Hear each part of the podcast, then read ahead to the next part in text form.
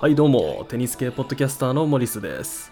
今日はですねズベレフの主審ラケット事件は ATP から罰則されるかなというねこういうテーマで話していこうと思っています。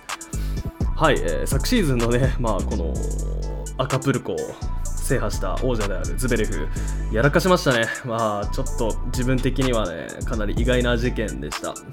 まあ、昨シーズンは結構ね大人に成長したようなねそういう精神面といいますかそういう姿を見せてくれてたのに、まあ、こういうことをしちゃってね、まあ、すごい残念でもあります、えー、なので、まあ、そんなズベレフの事件と、まあ、今後のね彼のまあ罰則がされるかどうかみたいなそういう可能性も含めてねいろいろ話していこうと思っています。あの今回はね彼の地元のねドイツのメディアとかにしか載ってなかったようなそういう情報もあの織り交ぜてお話ししたいと思ってます。あのなので日本じゃねまだ情報になってない知識っていうのも入ってます、えー、結構ねまあ自分で言うのもあれですけどレアなねポッドキャストになるんじゃないかなっていうふうに思っています。まあ、ズベレフって将来をね結構期待されていた、まあ、徐々にベテランの域には入りつつありますけどそういう選手なわけじゃないですか。なので、まあ、彼のねこういう問題っていうのを認識して、まあ、テニスファンとしてね、まあ、どれだけのこういうなんか影響を及ぼすようなねそういう問題なのかっていうのを認識するのはとてもね大事なことだと思います、えー、なのでぜひ最後まで聞いていってください。はい、まずはね、まあ、事件の内容といいますか、そういう概要をね、軽くおさらいしたいと思います。えー、まあ、まずね、ズベレフ、マルセロ・メロとね、まあ、組んで、まあね、ダブルスにもね、出場してたんですよ。まあ、ガプルコなんですけど、で、そこでね、まあ、敗北してしまいました。で、まあ、そのね、まあ、終わった後、選手同士ね、握手して、で、審判にね、握手しに行ったかと思ったら、その審判のね、なんか、椅子に向かってラケットをね、振りかざして、まあすごい八つ当たりみたいな感じでね、まあ3回、4回ぐらい叩いたのかな、椅子を。で、まあ、すごいその行動が問題になりました。で、これ自分ね、なんか初めて動画で見た時、なんかすごい笑っちゃいましたね。こんな、こんなことするみたいな、なんかもう見るからにズベレフがもう頭のおかしいやつみたいな、なんかそういう構図だったんで、すごい笑っちゃいましたね。なんかあとはそのズベレフとペア組んでたそのメロもねなんか軽くね何やってんだこいつみたいな。なんか そういう顔で見ててなんかそれも面白かったですね、まあ、面白いことではないんですけどねやってることは。でなんでね、まあ、ズベレフこんなにイライラしてたかっていう話なんですけど、まあ、試合中にもね彼何度もねあの暴言を吐いてて警告を受けてました、まあ、なぜかと言いますとねこの試合ねホークアイがありませんでした。なのでチャレンジできなかったんですよね、ま、なのでいろいろねなんか際どい判定とかもあってでそれにねズベレフは何度も抗議してて、まあ、結構ストレスフルな状態だったと言えます。でしかも相手がね今回ラッキールーザーのね、まあ、結構無名なペアだったんですよ、まあ、なので、まあ、そういうペアに向かってねこういう不甲斐ない戦いしてる自分どうなの？みたいな多分そういう考えもあったと思います。で、まあ、結果的にはね、ズベレフはま大会側から、まシングルスをま失格にされて、今回大会から名前が消えることとなりました。でこれに関してはですね、まあ、他の選手たちからも結構ね非難の声ってのが出ています、えー、例えばねジョコビッチはあの彼がね反省して、まあ、今後ね正しいアプローチすることを俺は祈ってるよみたいな。で今回のね大会側の彼を失格にさせた判断は、まあ、正しかったんじゃないかなっていうそういうニュアンスで言ってましたね。で、まあ、もう一人のコメントを紹介させていただくとすると、まあ、アンディ・マレーはですね、まあ、自分もね、なんかコート上で何度もフラストレーション溜まってラケットとか壊したりすることはあるけど、まあ、だけどあれはね、すごい、もう本当にやりすぎだよね。破片がね、すごいラケットの破片が飛び散ってたぐらいだし、本当に危なかったよっていう風にそういう風に言ってました。まあ、こういう意見が出るっていうのも、まあ当然なことですよね。で、まあ、ズベレフはですね、まあ、このことに関して、まあ、今朝のことかな、まあ、インスタグラムで謝罪文を上げていました。まあ、内容をね、軽く説明させていただきますと、まあ、の個別にね、あの出身には、まあ、後で謝りに行ったっていうことも書いてあって、で、あとはもう、こんなことをしちゃった、自分にね、すごい失望もしてる、で、あとは二度とね、こんなことは起こさないようにしたい、みたいな、そういうことも書かれてました。いや、これ本当にね、なんか概要つまんだだけなので、ちょっと伝わりにくいかもしれないんですけど、あの黒い紙面にねなんか白い文字でバーって長文でねねなんか書かれててまあ本当にちゃんとした謝罪文が挙げられてました。本当にねでもこれ彼のイメージダウンもう間違いなくねあ必須ですね。あの自分もねちょっとなんだかんだ忘れかけてたんですけどなんか彼まだねあの元カノのねオルガ・シャリポワあの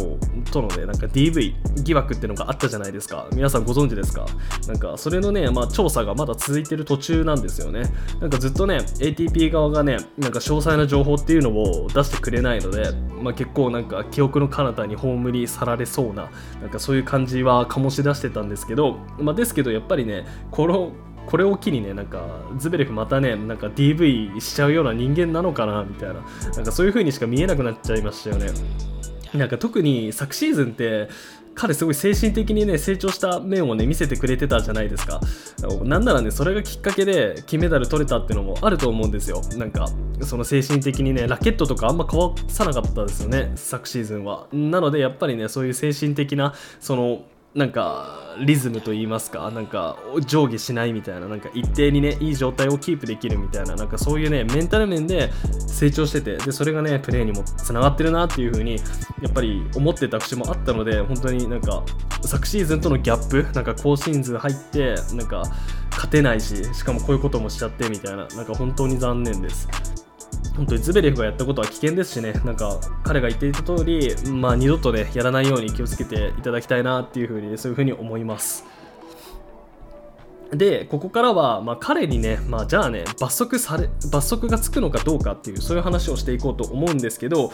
あの、海外のね、そういう、まあ、ツイッターとか、あとはメディアとか、そういうのを見てると、世間的にはね、受けさせるべきって声が大きいですね。で、もう、個人的にもね、まあ、彼今回ね、ちょっと擁護できないかなって感じだと思います、本当に。ちょっと今回は受けるべきだと思いました。まあ、なぜかと言いますとね、なんか、これ自分がね、こういうふうに思ってるのは、個人的にズベレフが好き嫌いいみたいな、なんか嫌いみたいな、そういう話じゃないですよ。あの、テニス界としてのそのイメージの問題だと思うんですよ、これは。その、ただでさえね、今年って、なんかテニスの評判、なんかイメージダウンっていうか、評判悪いじゃないですか。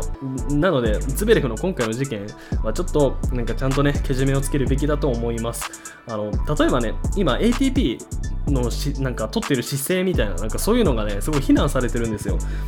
まあ、全豪オープンのジョコビッチのビザ騒動ありましたよね。で、ああやってね、なんか自分のツアーのね、ツアー団体の一番の目玉選手のジョコビッチがああいうひどい目に遭ってるのに、ATP はね、もうずっと何もね、声明を出さなかったんですよね、しばらく。なんか、それで4日間ぐらい出さなかったのかな。で、それでまあ、実際ね、まあ、声明は出したんですけどその声明の内容っていうのもねすごい曖昧な感じで、まあ、ジョコビッチに対しての、まあ、意見明確ななんか自分の持ってるポジションみたいなそういうのも全く明かさないすごい曖昧な声明文を出してまあいろいろ非難を浴びてました。で加えて、まあ、WTA のねレジェンドであるペンシューアイのなんか中国のねなんか行方不明事件とかあったじゃないですか。であれでもねあの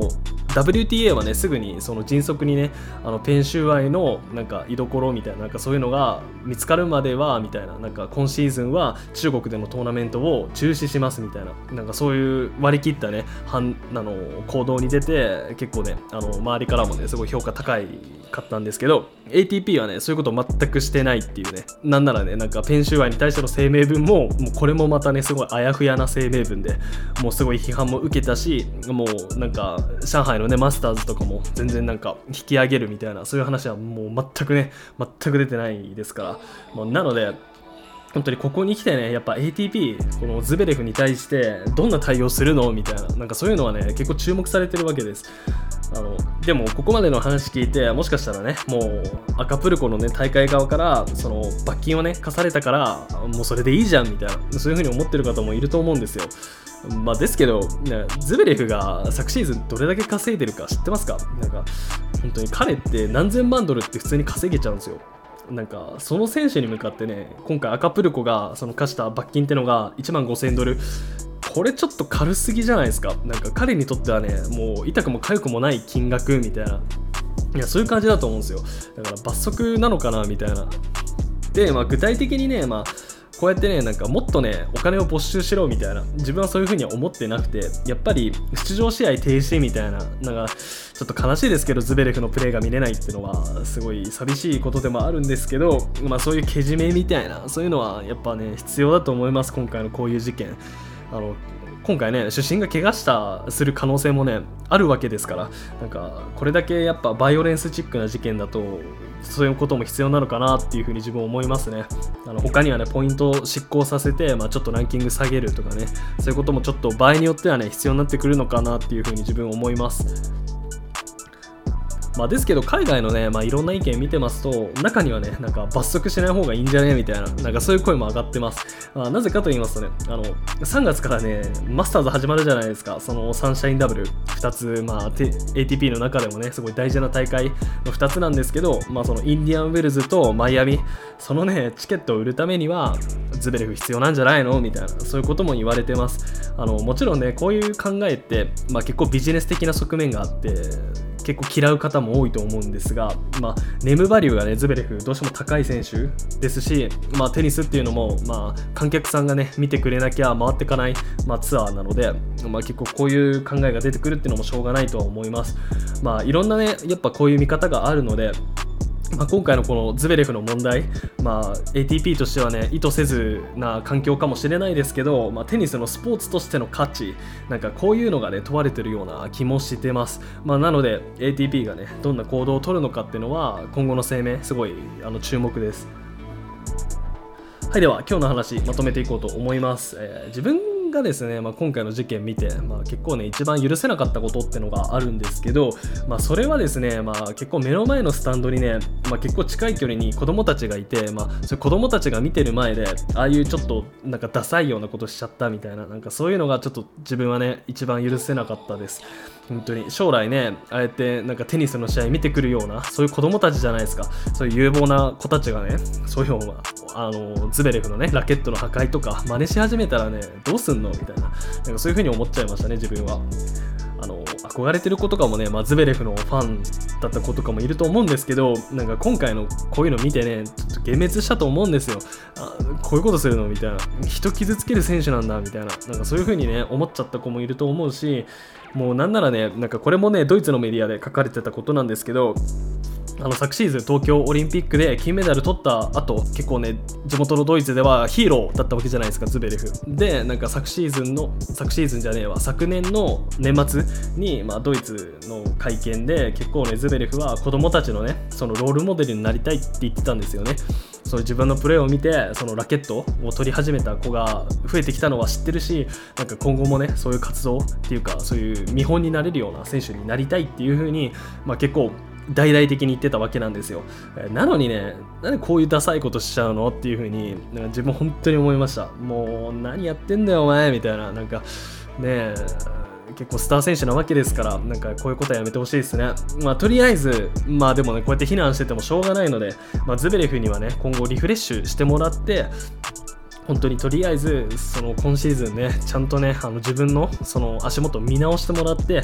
まあ、ちゃんと戦い抜いてもらいたいなってそういうふうに思いますはい、では今日は以上となります。えー、自分はですね、こういうコンテンツを他にもいろいろ作ってます。えー、公式サイトと Twitter の方もぜひチェックしてみてください。えー、概要欄にリンクは載っています。はい、ではありがとうございました。